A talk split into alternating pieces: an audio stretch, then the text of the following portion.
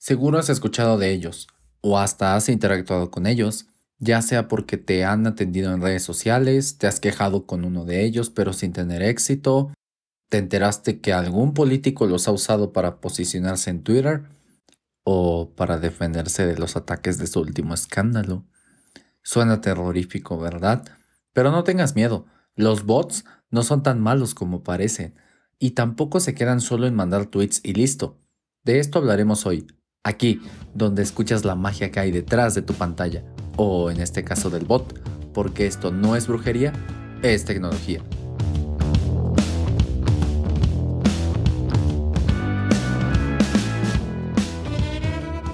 Como ya te habrás imaginado, los bots tampoco son nada nuevo, datan de los años 60, con el ITSA, el primer chatbot desarrollado por el MIT en 1966, que más tarde pasó a llamarse Chatterbot. El objetivo principal de este bot era habilitar la comunicación para conectarse entre la máquina y el humano. Al ser una innovación pionera de la época, el ganó una gran popularidad al imitar las respuestas de un psicoterapeuta en una entrevista psiquiátrica preliminar. Después llegó Parry en 1972, desarrollado en Stanford, el cual fue una versión modificada del ITSA. Cabe destacar que estos dos amiguitos informáticos se conectaban entre sí por medio de la ARPANET. Si no sabes qué es esto, visita el episodio anterior. Durante una prueba de estos bots, los profesionales de la psiquiatría solo pudieron distinguir aproximadamente el 48% de las respuestas de un humano real y un bot. Impresionante, ¿no es así? Después de las cosas asombrosas y la gran recepción de estos bots, se lanzó a Jabberwocky, el primer bot que imitaba la voz humana, con el objetivo principal de que éste pasara la prueba de Turing. En este test, Alan Turing propuso que un humano evaluara conversaciones en lenguaje natural entre un humano y una máquina, diseñada para generar respuestas similares a la de un humano. Y en 1995 fue creada Alice, un bot muy famoso de la época que de hecho fue la inspiración para Siri de Apple.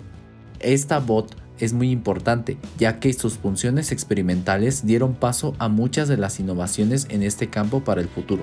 Tiempo después entraron las grandes empresas de Internet a este juego, al traer a nosotros los mortales la tecnología de los bots. Primero llegó Siri de Apple, la cual fue creada en 2007 y tuvo un relanzamiento en el 2011 al ser integrada al iPhone 4S. Después llegó Watson de IBM, luego Google Assistant, Amazon Alexa, la inspirada en Halo Cortana de Microsoft, que quién sabe dónde anda ahora, y muchas, muchas más implementaciones comerciales. Sí, estos llamados asistentes virtuales son en realidad bots inteligentes.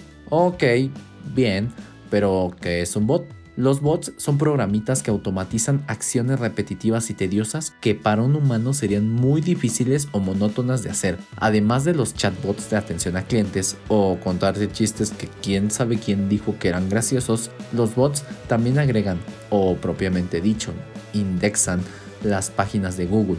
¿Te imaginas cuánta gente se necesitaría para agregar millones de sitios en muchos idiomas, agregar todas las páginas de cada uno de estos sitios, agregar su título, poner la imagen, etcétera?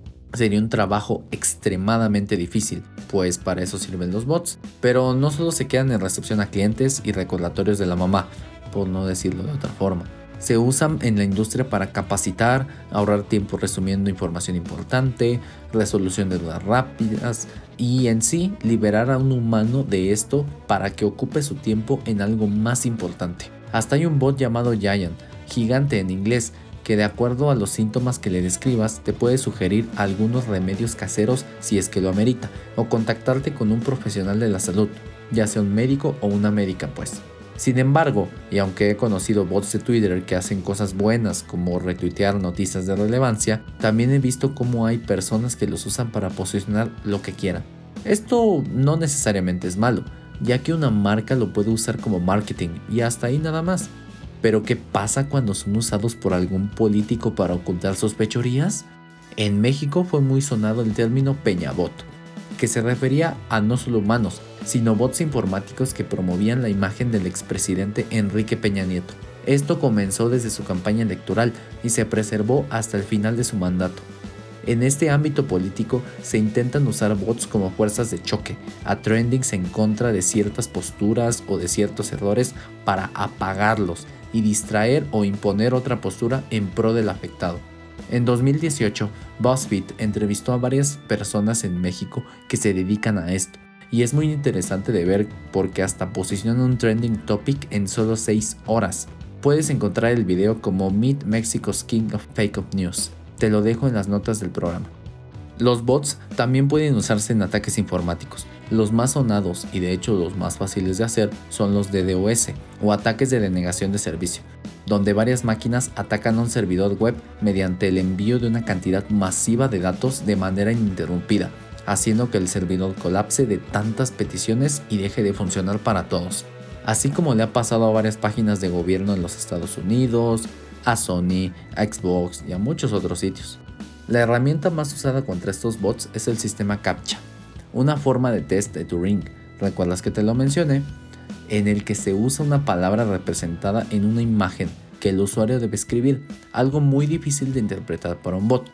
No obstante, este sistema no es fiable al 100%, puesto que puede ser esquivado por programas de reconocimiento de caracteres o agujeros de seguridad. Y obviamente, también hay bots que envían spam, bots que suplantan identidad y hasta bots que hacen trampa en los videojuegos, farmeando o haciendo acciones repetitivas para conseguir dinero o puntos de experiencia para el jugador. Aquí quiero recordarte algo. La tecnología no es buena ni mala, solo es una herramienta y depende del uso que le des. La mayoría de estos usos que te acabo de mencionar son penados por la ley y pueden llevarte a la cárcel. Por eso es mejor llevársela tranquila o tranquilo con la justicia y usar los bots para hacer cosas legales, buenas y hasta que ayuden a la gente. ¿Y cómo uso estos bots? Ok, vamos de más fácil a más complejo. Existen ya herramientas en internet que te permiten integrar bots de atención a clientes en tu página de Facebook. Y hay de todo tipo. Solo busca en Google. sí, otro bot. Bots para páginas en Facebook y los encontrarás. Muchos son muy fáciles de integrar Luego están herramientas que te permiten diseñarlos como Chatful o ManyChat, los cuales se conectan fácilmente a Facebook, pero tú introduces la base de conocimiento, es decir, las preguntas y respuestas que este hará. Además, puedes hacer aplicaciones para Google Assistant o Skills para Amazon Alexa, que les permiten extender sus funcionalidades. ¿Qué tal un bot?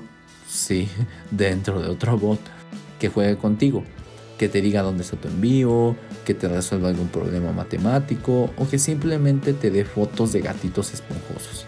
En un nivel más alto de complejidad, pero también de capacidades y de personalización, están los servicios que te ofrecen Amazon, Google, Facebook y Microsoft para hacer bots. Por ejemplo, con Microsoft puedes usar su servicio Bot Service, el cual está integrado en su plataforma de nube Azure. Para más información, escucha el episodio del cómputo en la nube. Aquí tú puedes integrarle una base de conocimientos, es decir, una serie de preguntas y respuestas y la inteligencia artificial de Microsoft decidirá con qué responderte de acuerdo a la pregunta, que incluso puede no ser exactamente la que introdujiste como disparador, pero ahí está la magia. También puedes conectarle sus Cognitive Service, su servicio de inteligencia artificial, para aumentar sus capacidades y personalizarlo.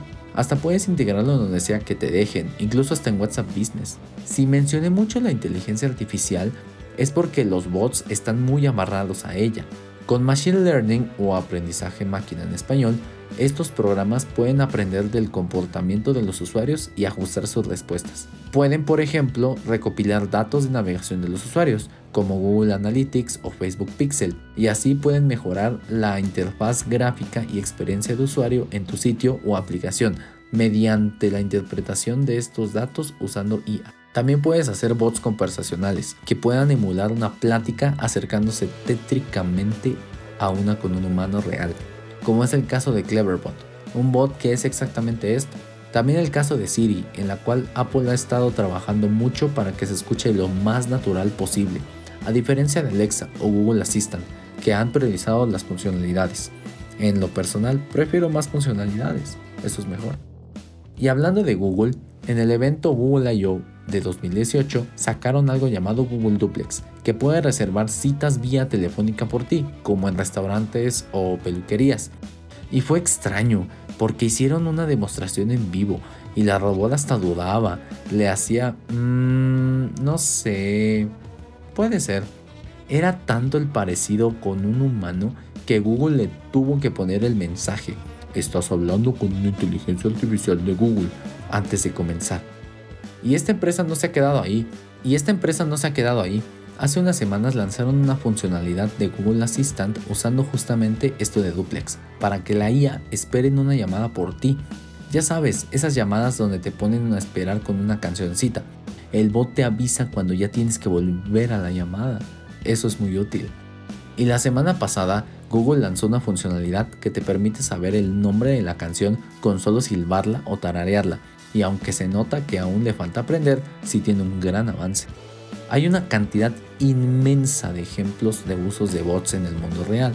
Estas pequeñas cositas son capaces de hacer grandes cambios en el mundo. Si no me crees, investiga un poco más sobre las elecciones de Estados Unidos y verás que el factor bot es de los más relevantes.